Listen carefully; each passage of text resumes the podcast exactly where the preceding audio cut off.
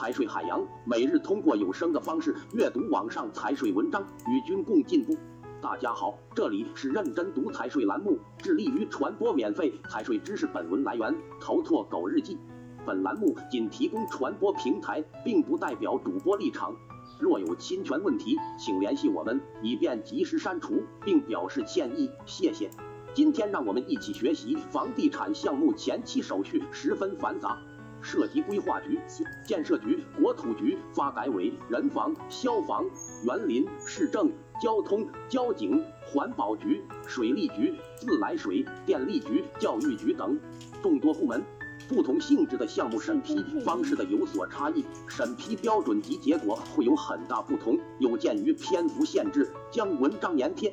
有需要自取复制即可。结束于房地产的开发周期较长，以上所述的五证为房地产开发前期工作的前段的主干线，过程中还涉及临水、临电、临时占道等等一系列审批，就此不一一展开。前期工作从土地获取、项目施工、销售、竣工验收及房屋交付，贯穿整个项目的开发周期。